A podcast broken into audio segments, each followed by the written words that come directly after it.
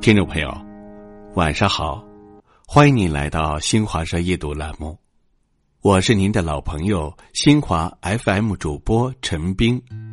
今天我们在夜读栏目里与您分享的文章是《春天遇见更好的自己》。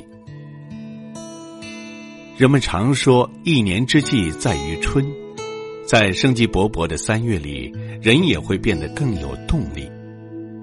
首先做好规划。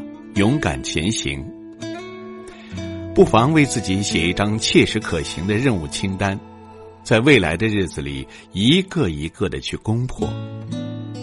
有了正确的方向，你才能更勇敢的前行；有了明确的目标，你才能取得更好的成绩。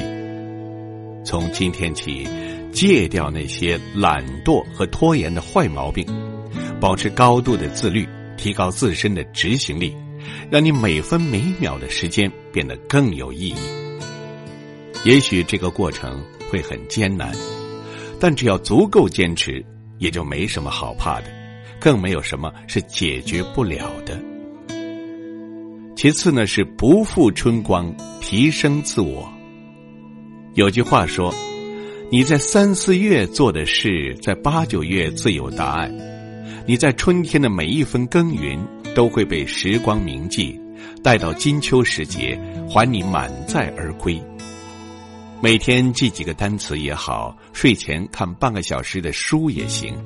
每天进步一点点，积少可成多，滴水可穿石。那些你学习过的知识，会指引你到达你想要去到的地方。也别忘了多做运动，坚持锻炼身体。当你拥有健康的身体，才更有精力和能力去争取一个你想要的前程似锦。人生是用来奋斗的，我们在不断克服困难的过程中，会收获成长和进步。不断去精进自己，迎来一个更加崭新和优秀的自己。其三是用心生活，认真去爱。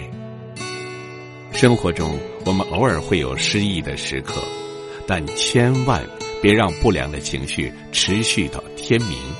别吝啬表达你的感情，多给爱你的人和你爱的人一些关心。有空就和妈妈视频，或者给爸爸发条信息。不必非要说什么重要的事情，只是单纯的分享生活的点滴也很好。不要觉得生活的底色都是单调的。如果你肯给自己的内心画上春天的颜色，那么日子也变成五彩斑斓的。不固执的停在原地，也不过分去纠结和在意，以乐观的心态努力的往前冲刺和奔跑，你会在一站又一站的前行途中，遇见星河的灿烂和湖海的辽阔。